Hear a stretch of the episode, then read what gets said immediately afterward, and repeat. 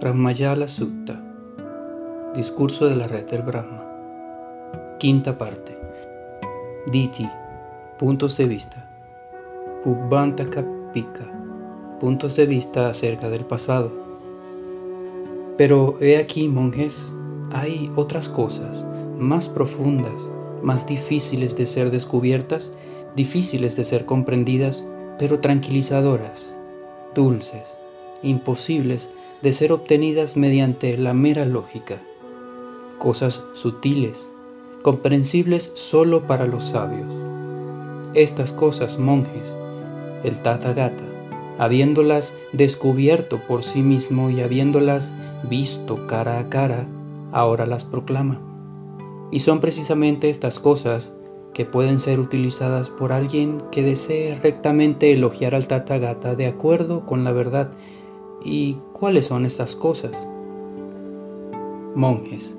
Hay algunos ascetas y brahmanes que especulan acerca del pasado, que tienen una manera fija de percibirlo y que proponen varias teorías especulativas acerca del pasado y lo hacen de 18 diferentes maneras.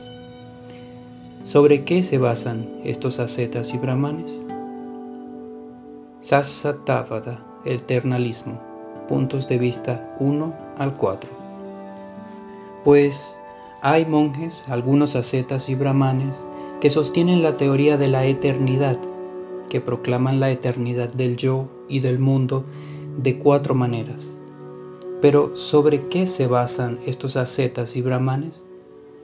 En primer lugar, monjes, hay algunos ascetas y brahmanes que, por medio del esfuerzo, el fervor, la aplicación, la concienzuda investigación y la correcta atención lograda en casos especiales de concentración mental que permite recordar las existencias pasadas, un nacimiento, dos nacimientos, tres nacimientos, cuatro nacimientos, cinco nacimientos, diez nacimientos, cien nacimientos, mil nacimientos, cien mil nacimientos, cientos de miles de nacimientos de esta manera en aquel entonces mi nombre era así, mi linaje era este, y provenía de esta casta. Me alimentaba de esta clase de alimentos, experimentaba esta y aquella clases de alegrías y penas, y he vivido tal cantidad de años. Habiendo terminado mi vida ahí, me he reconectado allí, donde mi nombre era así, mi linaje era este y provenía de esta casta. Me alimentaba de esta clase de alimentos, experimentaba esta y aquella clase de alegrías y penas y he vivido tal cantidad de años. Habiendo terminado mi vida allí, me he reconectado aquí. De esta manera, se acuerda de varias de sus vidas pasadas con sus condiciones y detalles. Entonces dicen, el yo es eterno y el mundo es eterno. El nacimiento no es nada nuevo al igual que el pico de la montaña está firmemente establecido, así estos seres transmigran, desaparecen de un estado de existencia y reaparecen en el otro. Y así permanecen eternamente. ¿Y cómo lo sé? Por medio de mi propio esfuerzo, el fervor, la aplicación, la concienzuda investigación y la correcta atención de concentración mental, gracias a la cual pude recordar mis existencias pasadas. Así pude comprobar por mí mismo que tanto el yo como el mundo son eternos. Esta es la primera manera en la cual algunos ascetas y brahmanes proclaman la eternidad del yo y del mundo. En segundo lugar, monjes, hay algunos ascetas y brahmanes que, por medio del esfuerzo, el fervor, la aplicación, la concienzuda investigación y la correcta atención lograda en casos especiales de concentración mental, que permiten recordar un periodo de contracción y expansión del mundo, dos periodos semejantes, tres, cuatro, cinco, diez periodos de contracción y expansión de esta manera. En aquel entonces mi nombre era así, mi linaje era este y provenía de esta casta. Me alimentaba de esta clase de alimentos, experimentaba esta y aquella clases de alegría y penas, y he vivido tal cantidad de años. Habiendo terminado mi vida allí, me he reconectado allí, donde mi nombre era así, mi linaje era este y provenía de esta casta. Me alimentaba de esta clase de alimentos, experimentaba esta y aquella clases de alegrías y penas y he vivido tal cantidad de años. Habiendo terminado mi vida allí, me he reconectado aquí. Entonces dicen, el yo es eterno y el mundo es eterno. El nacimiento no es nada nuevo. Al igual que el pico de la montaña está firmemente establecido, así estos seres transmigran, desaparecen de un estado de existencia y reaparecen en el otro, y así permanecen eternamente. ¿Y cómo lo sé? Sigue como en el apartado anterior, excepto la extensión del tiempo recordado. Esta es la segunda manera en la cual algunos ascetas y brahmanes proclaman la eternidad del yo y del mundo.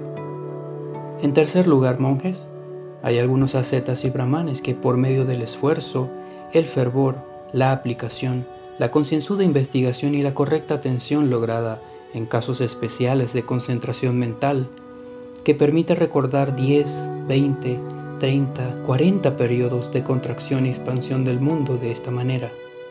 En aquel entonces mi nombre era así, mi linaje era este y provenía de esta casta. Me alimentaba de esta clase de alimentos, experimentaba esta y aquella clases de alegrías y penas, y he vivido tal cantidad de años. Habiendo terminado mi vida allí, me he reconectado aquí, donde mi nombre era así, mi linaje era este y provenía de esta casta.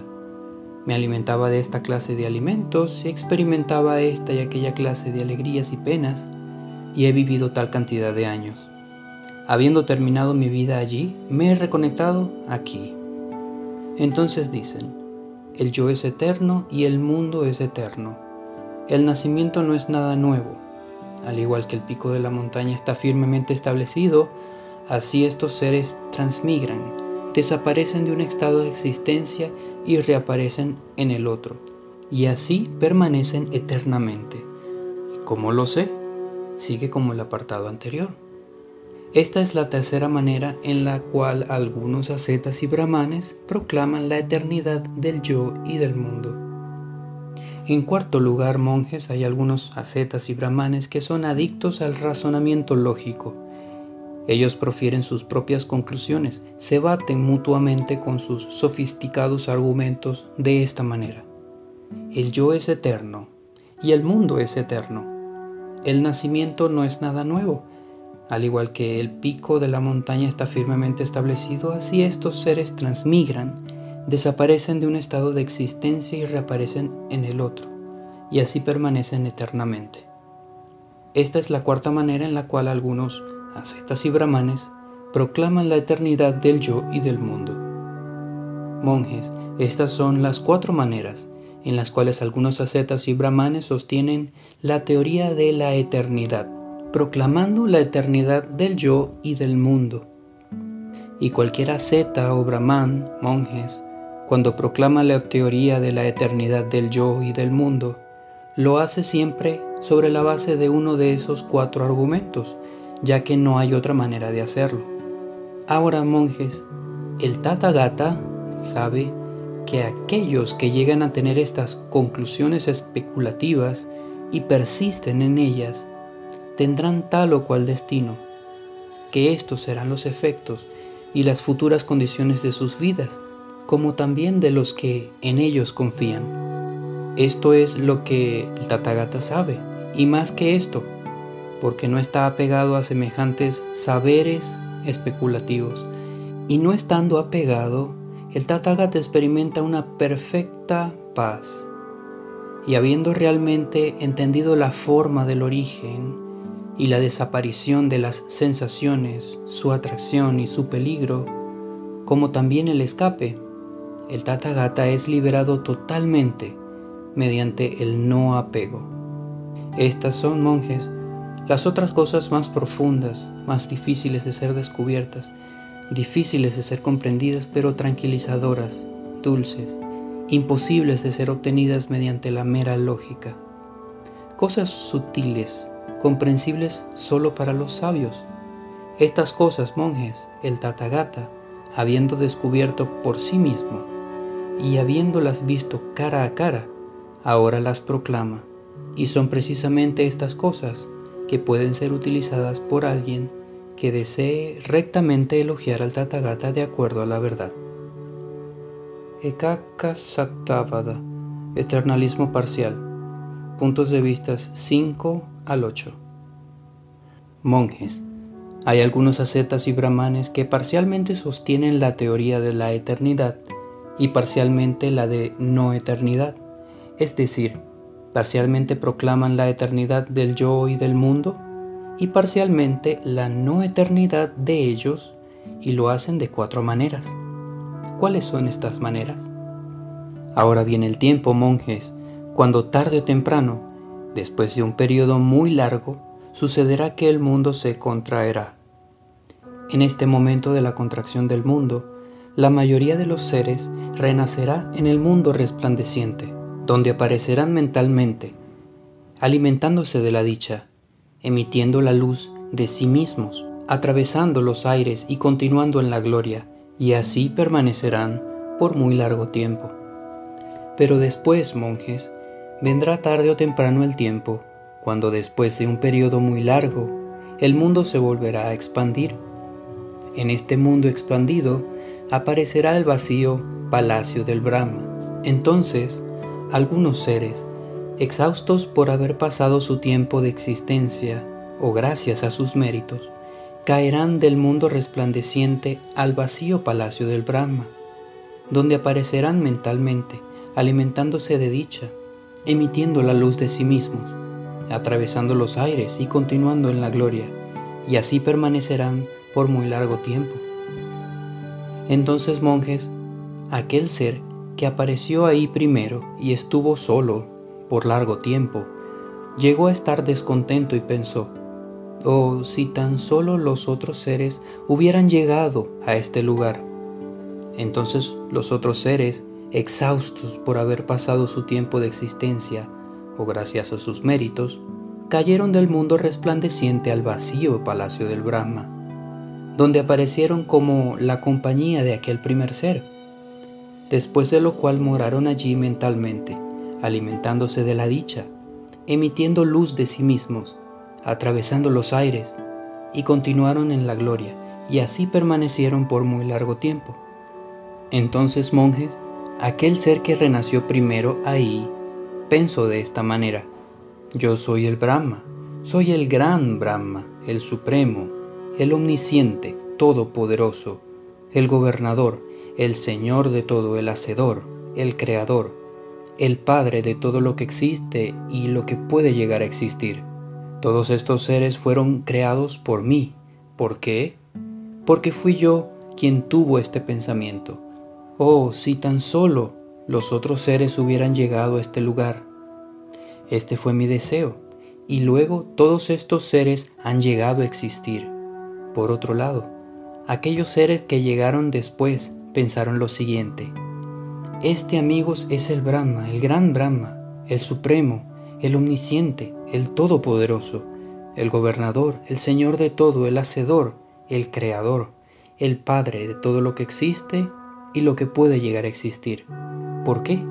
Porque hemos visto que Él estaba aquí primero y nosotros aparecimos después de Él. Y este primer ser, monjes, es más longevo, más hermoso y más poderoso de todos. Y podría suceder que algún ser cayera de aquel reino y apareciera en este mundo. Una vez renacido aquí, pudo haber renunciado a la vida hogareña y escogido el estilo de vida sin hogar.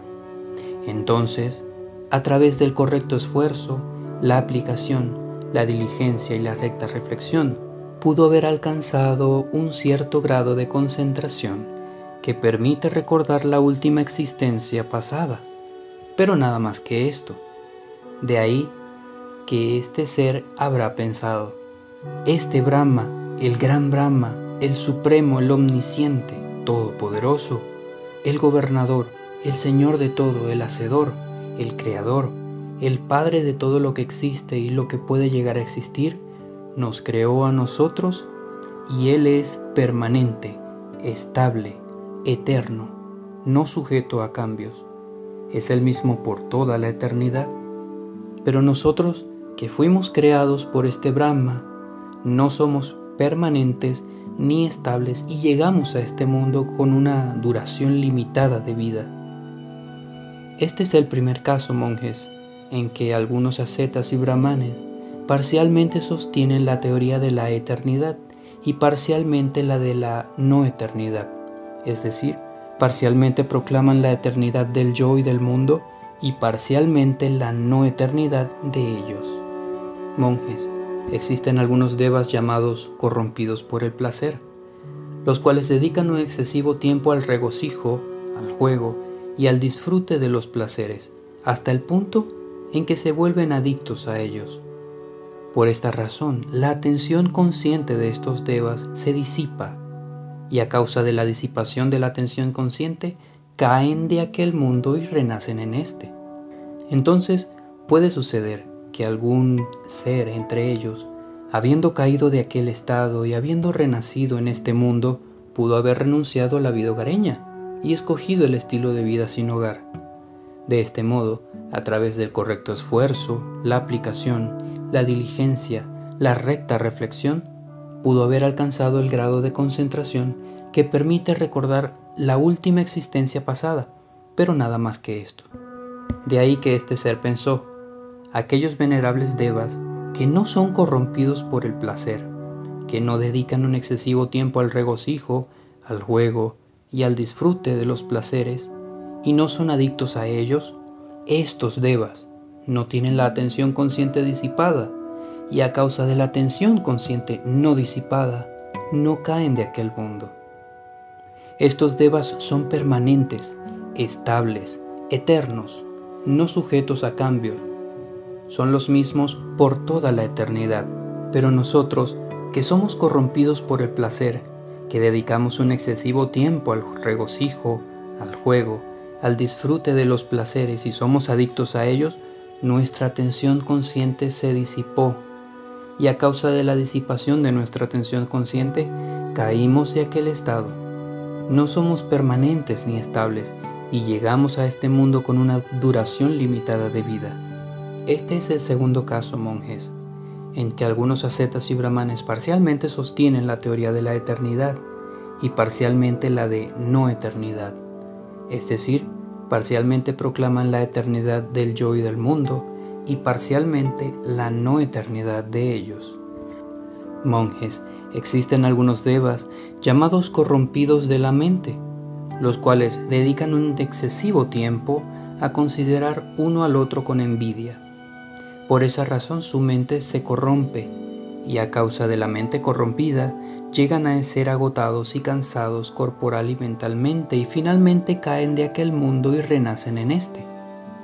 Entonces, puede suceder que algún ser entre ellos, habiendo caído de aquel estado, habiendo renacido en este mundo, pudo haber renunciado a la vida hogareña y escogido el estilo de vida sin hogar. De este modo, a través del correcto esfuerzo, la aplicación, la diligencia y la recta reflexión, alcanzó el grado de concentración que permite recordar la última existencia pasada, pero nada más que esto.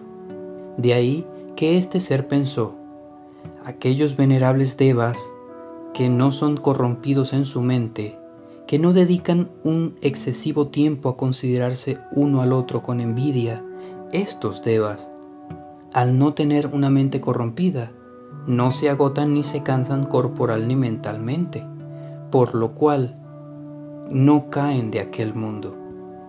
Estos devas son permanentes, estables, eternos, no sujetos a cambios, son los mismos por toda la eternidad.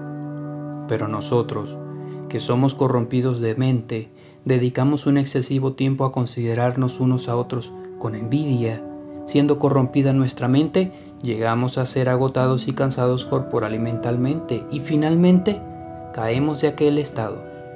No somos permanentes ni estables, y llegamos a este mundo con una duración limitada de vida. Este es el tercer caso, monjes, en que algunos ascetas y brahmanes parcialmente sostienen la teoría de la eternidad y parcialmente la de no eternidad. Es decir, parcialmente proclaman la eternidad del yo y del mundo y parcialmente la no eternidad de ellos. Monjes, existen algunos ascetas y brahmanes que son adictos al razonamiento lógico. Ellos profieren sus propias conclusiones, se baten mutuamente con sus sofisticados argumentos de esta manera. Todo aquello que se llama ojo, oído, nariz, lengua o cuerpo es transitorio, inestable, no eterno y sujeto a cambios. Pero aquello que se llama pensamiento, mente, conciencia, esto es el yo y es permanente, estable, eterno, no sujeto a cambios, y es lo mismo por toda la eternidad. Este es el cuarto caso, monjes, en que algunos ascetas y brahmanes parcialmente sostienen la teoría de la eternidad y parcialmente la de no eternidad.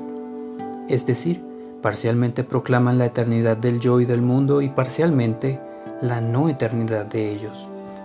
Monjes, estas son las cuatro maneras en las cuales algunos ascetas y brahmanes sostienen parcialmente la teoría de la eternidad y parcialmente la de no eternidad.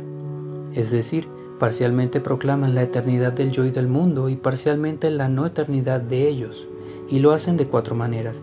Y cualquier asceta o brahman, monjes, cuando proclama parcialmente la teoría de la eternidad y parcialmente la de la no eternidad del yo o del mundo, lo hace siempre sobre la base de alguno de estos cuatro argumentos, ya que no hay otra manera de hacerlo.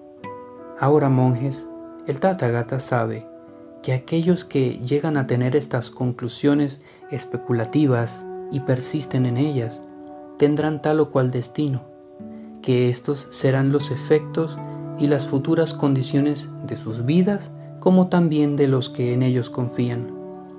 Esto es lo que el Tathagata sabe, y más que esto, porque no está apegado a semejantes saberes especulativos. Y no estando apegado, el Tathagata experimenta una perfecta paz y habiendo realmente entendido la forma del origen y la desaparición de las sensaciones, su atracción y su peligro, como también el escape, el Tathagata es liberado totalmente mediante el no apego. Estas son, monjes, las otras cosas más profundas, más difíciles de ser descubiertas, difíciles de ser comprendidas, pero tranquilizadoras, dulces, imposibles de ser obtenidas mediante la mera lógica cosas sutiles, comprensibles solo para los sabios. Estas cosas, monjes, el Tathagata, habiéndolas descubierto por sí mismo y habiéndolas visto cara a cara, ahora las proclama. Y son precisamente estas cosas que pueden ser utilizadas por alguien que desee rectamente elogiar al Tathagata de acuerdo a la verdad. Antananta Vada, finitismo e infinitismo. Puntos de vista 9 al 12. Monjes, hay algunos ascetas y brahmanes que sostienen la teoría de la finitud, mientras que otros proclaman la teoría de la infinitud, y lo hacen de cuatro maneras diferentes. ¿Cuáles son estas maneras? En primer lugar, monjes, hay algunos ascetas y brahmanes que por medio del esfuerzo, el fervor, la aplicación, la diligencia y la recta reflexión, logran aquellos casos especiales de concentración mental que les permiten permanecer en la percepción de la finitud del mundo. Entonces piensan así. Este mundo es finito y rodeado por un círculo. ¿Por qué es así? Porque por medio de mi esfuerzo logré aquellos casos especiales de concentración que me permiten morar en la percepción de la finitud del mundo. Por consiguiente, sé que el mundo es finito y rodeado por un círculo este es el primer caso. En segundo lugar, monjes, hay algunos ascetas y brahmanes que por medio del esfuerzo, el fervor, la aplicación, la diligencia y la recta reflexión, logran aquellos casos especiales de concentración mental que les permiten permanecer en la percepción de la infinitud del mundo. Entonces piensan así. Este mundo es infinito y no rodeado por alguna cosa ¿Por qué es así? Porque por medio de mi esfuerzo logré aquellos casos especiales de concentración que me permiten morar en la percepción de la infinitud del mundo. Por consiguiente, sé que el mundo es infinito y no rodeado por cosa alguna. Este es el segundo caso. En tercer lugar, monjes, hay algunos ascetas y brahmanes que por medio del esfuerzo, el fervor, la aplicación, la diligencia y la recta reflexión, logran aquellos casos especiales de concentración mental que les permiten permanecer en la percepción de la infinitud del mundo verticalmente y la finitud del mundo horizontalmente. Entonces piensan así, este mundo es finito e infinito. Aquellos ascetas y brahmanes que piensan que el mundo es finito están equivocados, y los otros que proclaman que el mundo es infinito también están equivocados. ¿Por qué es así? Porque por medio de mi esfuerzo logré aquellos casos especiales de concentración que me permiten morar en la percepción de la finitud del mundo horizontalmente y la infinitud del mundo verticalmente. Por consiguiente, yo sé que el mundo es finito e infinito. Este es el tercer caso. En cuarto lugar, monjes, hay algunos ascetas y brahmanes que son adictos al razonamiento lógico. Ellos profieren sus propias conclusiones, se baten mutuamente con sus sofisticados argumentos de esta manera. Este mundo no es ni finito ni infinito. Aquellos que afirman que el mundo es finito están equivocados. Los que proclaman lo contrario también están equivocados y están equivocados aquellos que afirman que el mundo es finito e infinito, ya que el mundo no es ni finito ni infinito. Este es el cuarto caso. Monjes, estas son las cuatro maneras en las cuales algunos ascetas y brahmanes sostienen la teoría de la finitud y de la infinitud del yo o del mundo. Y cualquier asceta o brahman monjes, cuando proclaman la teoría de la finitud e infinitud del yo o del mundo, lo hace siempre sobre la base de uno de estos cuatro argumentos, ya que no hay otra manera de hacerlo. Ahora, monjes, el Tathagata sabe que aquellos que llegan a estas conclusiones especulativas y persisten en ellas, tendrán tal o cual destino, que estos serán los efectos y las futuras condiciones de sus vidas, como también de los que en ellos confían. Esto es lo que el Tathagata sabe y más que esto, porque no está apegado a semejantes saberes especulativos. Y no estando apegado, el Tathagata experimenta una perfecta paz. Y habiendo realmente entendido la forma del origen y la desaparición de las sensaciones, su atracción y su peligro, como también el escape, el Tathagata es liberado totalmente mediante el no apego. Estas son, monjes, las otras cosas más profundas, más difíciles de ser descubiertas, difíciles de ser comprendidas, pero tranquilizadoras, dulces, imposibles de ser obtenidas mediante la mera lógica. Cosas sutiles, comprensibles solo para los sabios. Estas cosas, monjes, el Tathagata habiéndolas descubierto por sí mismo y habiéndolas visto cara a cara, ahora las proclama. Y son precisamente estas cosas que pueden ser utilizadas por alguien que desee rectamente elogiar al Tathagata de acuerdo a la verdad. Amaradi Kepavada, relativismo, puntos de vista 13 al 16. Monjes, hay algunos ascetas y brahmanes que se retuercen como las águilas en el aire. Cuando son indagados acerca de un determinado tema, dan respuestas evasivas, retorciéndose como las águilas en el aire, y lo hacen de cuatro maneras. ¿Cuáles son estas cuatro maneras? En primer lugar, monjes, hay algunos ascetas y brahmanes que no conocen realmente cuándo algo es bueno ni cuándo es malo. Entonces piensan, yo no conozco realmente lo que es bueno y lo que es malo. Sin haber discernido lo bueno y lo malo, si declarase que esto es bueno o esto es malo, fácilmente podría mentir, y esto sería perjudicial para mí y sería un obstáculo para mí. Entonces, temiendo mentir, detestando la mentira, no declaran que algo sea bueno o malo, sino que, cuando son indagados acerca de un determinado tema, dan respuestas evasivas, retorciéndose como las águilas en el aire, diciendo, yo no digo esto, no digo aquello, yo no digo esto de otra manera tampoco, no niego tu posición, yo no digo que no sea así, ni digo que no sea de otra forma. Este es el primer caso. En segundo lugar, monjes, hay algunos ascetas y brahmanes que no conocen realmente cuándo algo es bueno ni cuándo es malo. Entonces piensan, yo no conozco realmente lo que es bueno y lo que es malo. Sin haber discernido lo bueno y lo malo, si declarase que esto es bueno o esto es malo, fácilmente podría sentir el deseo o avidez, malicia o aversión. Y esto podría convertirse en apego para mí. El apego sería perjudicial para mí, sería un obstáculo. Entonces, temiendo el apego, detestando al apego, ellos no declaran que algo sea bueno o malo, sino que, cuando son indagados acerca de un determinado tema, dan respuestas evasivas, retorciéndose como las águilas en el aire, diciendo, yo no digo esto, no digo aquello, yo no digo esto de otra manera, no niego tu posición, yo no digo que esto sea así, ni digo que sea de otra forma. Este es el segundo caso. En tercer lugar, monjes, hay algunos ascetas y brahmanes que no conocen realmente cuando algo es bueno ni cuando es malo.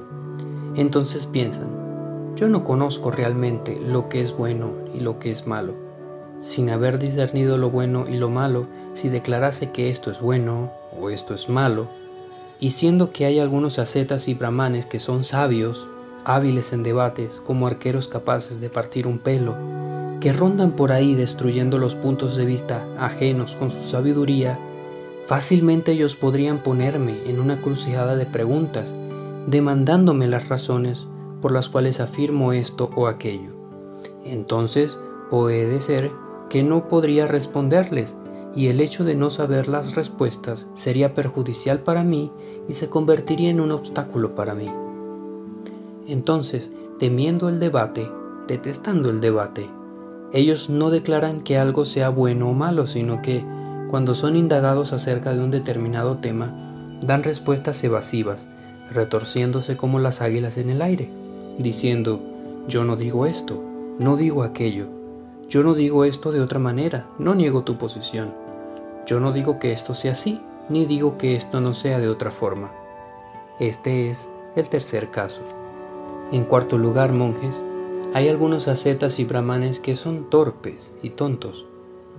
Por causa de su torpeza y estupidez, cuando son indagados acerca de un determinado tema dan respuestas evasivas, retorciéndose como las águilas en el aire, diciendo, si me preguntas sobre si existe otro mundo, bueno, yo te respondería que quizás así fuera. Podría decirlo, pero sin embargo no lo proclamo así. Tampoco pienso que esto sea diferente, lo que por otro lado tampoco lo puedo negar. No creas, sin embargo, que yo pienso que no sea cierto que el otro mundo exista, ni que no sea cierto lo contrario. Por otro lado, si me preguntas si no existe el otro mundo, sobre si los dos casos son ciertos, que existe y que no existe el otro mundo, sobre si ningún caso sea cierto, que ni existe ni no existe el otro mundo, sobre si existen los seres que nacen espontáneamente por casualidad, sobre si no existen los seres que nacen espontáneamente por casualidad, sobre si los dos casos son ciertos, que existen y no existen, sobre si ningún caso es cierto, sobre si existen los frutos de buenas o malas acciones, sobre si no existen los frutos de las buenas y malas acciones, sobre si los dos casos son ciertos o ninguno sea cierto, sobre si el Tathagata existe después de la muerte, si no existe después de la muerte, sobre si los dos casos son ciertos, sobre si ningún caso sea cierto, bueno, yo te respondería que quizá así fuera. Podría decirlo, pero sin embargo no lo proclamo así. Tampoco pienso que esto sea diferente lo que por otro lado tampoco puedo negarlo. No creas, sin embargo, que yo pienso que no sea cierto que el otro mundo exista, ni que no sea cierto lo contrario. Este es el cuarto caso. Monjes, estas son las cuatro maneras en las cuales algunos ascetas y brahmanes se retuercen como las águilas en el aire. Cuando son indagados acerca de un determinado tema, dan respuestas evasivas, retorciéndose como las águilas en el aire.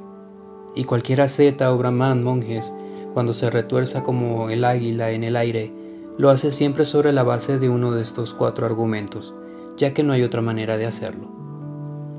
Ahora, monjes, el Tathagata sabe que aquellos que llegan a tener estas conclusiones especulativas y persisten en ellas, tendrán tal o cual destino, que estos serán los efectos y las futuras condiciones de sus vidas, como también de los que en ellos confían. Esto es lo que el Tathagata sabe, y más que esto, porque no está apegado a semejantes saberes especulativos.